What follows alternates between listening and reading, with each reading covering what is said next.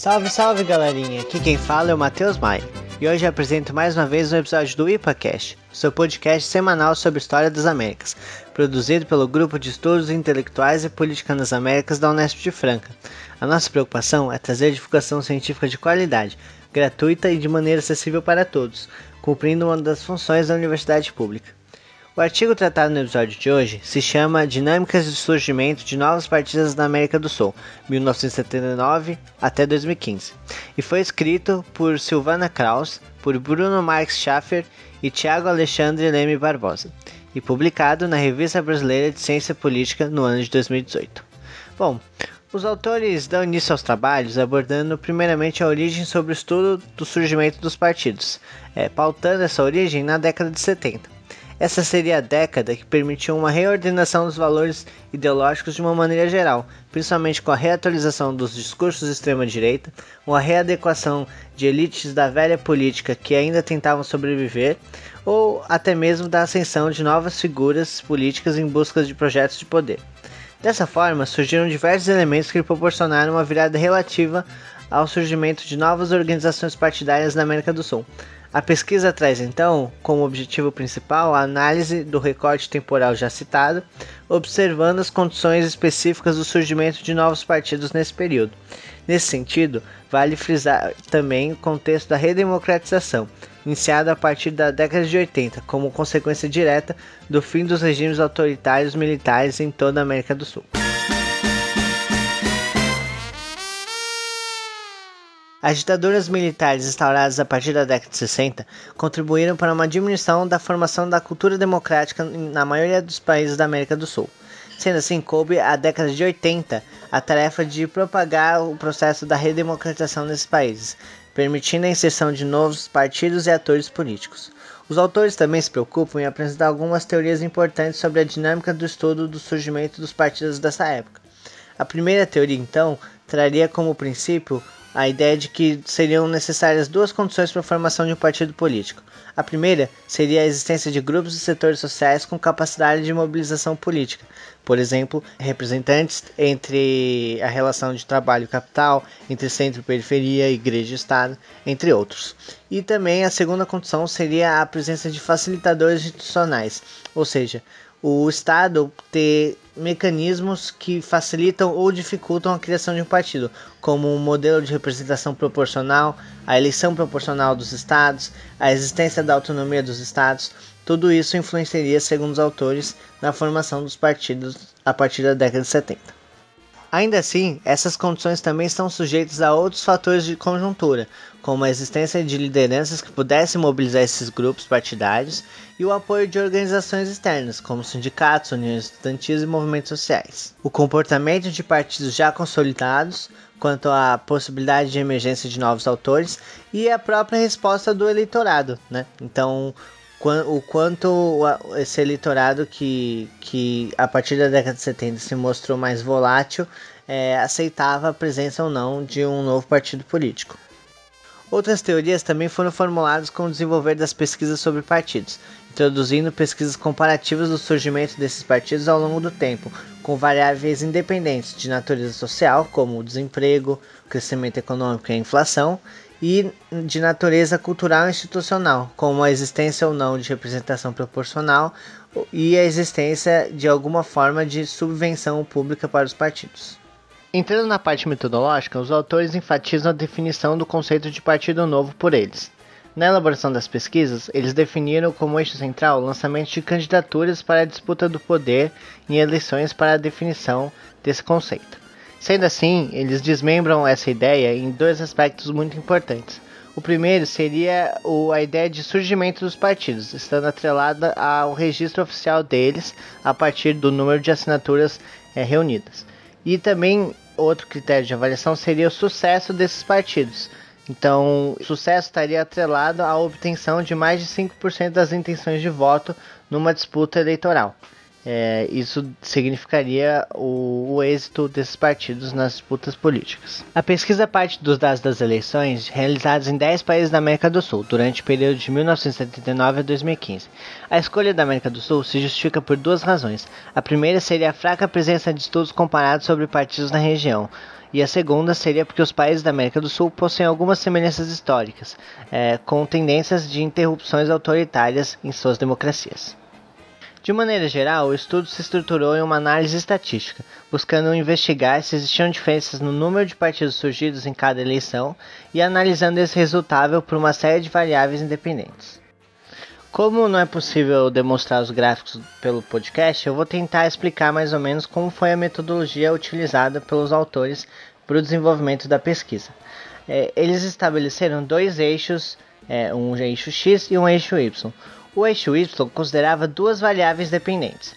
A primeira variável seria o número absoluto de novos partidos surgidos em cada eleição, e a segunda variável seria o número desses partidos que alcançaram no mínimo 5% dos votos. As variáveis do eixo X seriam de natureza institucional, ou seja, considerariam questões como o sistema eleitoral vigente, a possibilidade de partidos regionais competirem nacionalmente dentro de uma eleição, o número de assinaturas necessárias para que você tenha um registro de um partido e se haviam eleições presidenciais coincidentes. Outros critérios também é, levados pela variável do eixo X seriam é, critérios conjunturais, como a eleição pós processo de redemocratização e também critérios sociais, como o crescimento do PIB dos países, o aumento do desemprego, a participação eleitoral da população e os anos de democracia vigentes no país. É importante frisar aqui o papel desempenhado por outros fatores, como a presença das instituições desses países que regulam a competição eleitoral e o registro dos partidos, como a própria conjuntura já citada, e os fatores sociais que muitas vezes são vistos aí como janelas de oportunidades para novos grupos políticos em ascensão.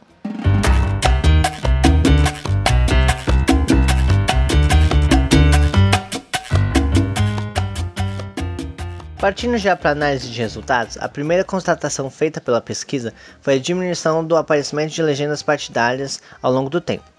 Na década de 80, por exemplo, foram realizadas 23 eleições legislativas nos 10 países analisados.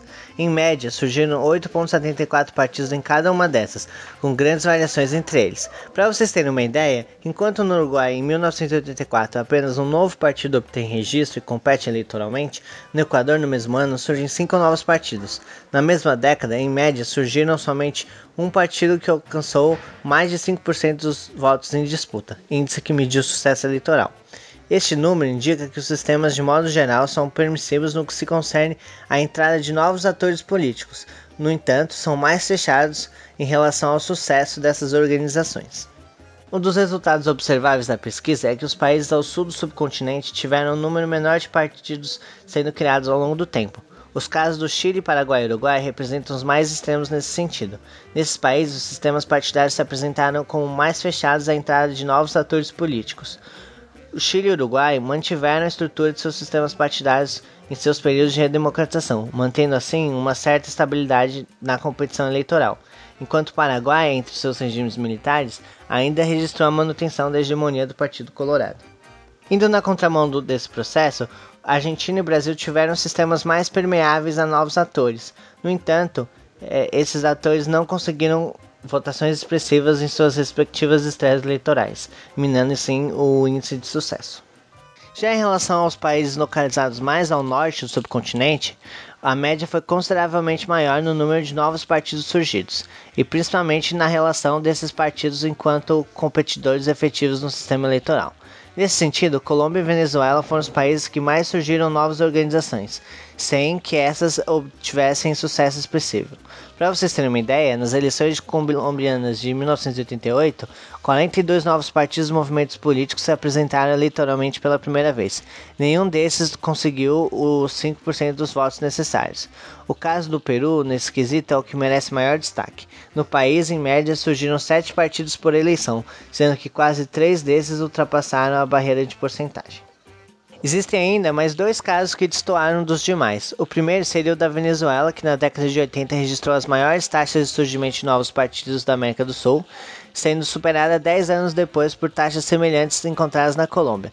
Esses dois casos se diferenciaram pelas histórias políticas específicas. No entanto, ainda se igualam na queda posterior do, do surgimento de novos partidos.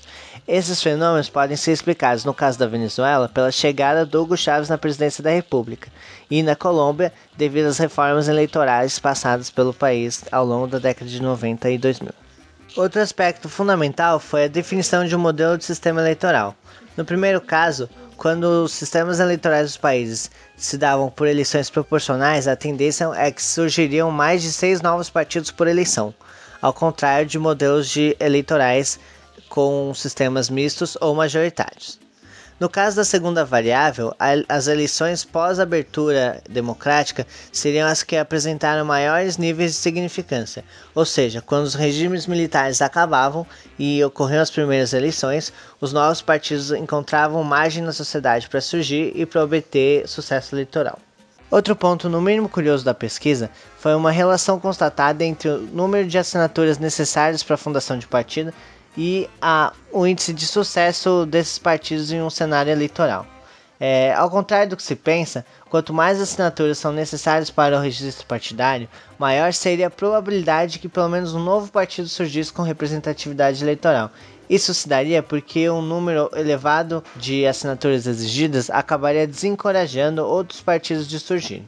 Por fim, o principal ponto firmado pelos autores se dá através da importância dada pelas variáveis institucionais, sociais e conjunturais nos resultados do surgimento das novas forças partidárias da América do Sul, enfatizando assim os resultados descritos na pesquisa.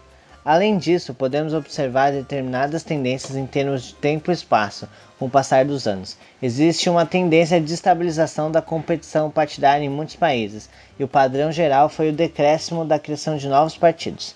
Por fim, os autores também concluem sobre a utilização de tantos métodos quantitativos e qualitativos para a elaboração das pesquisas sobre os partidos da América, frisando a complexidade do assunto e a necessidade de observação da inclusão de novas variáveis históricas que proporcionem um olhar diferenciado para a situação.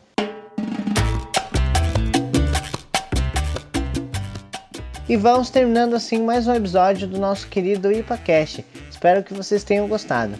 Não nos deixem de nos seguir nas redes sociais, estamos presentes no Twitter, Facebook, Instagram, Spotify e YouTube. Então se inscrevam, curtam, comentem e compartilhem. E nos digam o que acharam do episódio de hoje. Meu nome é Matheus Maia e eu vou ficando por aqui.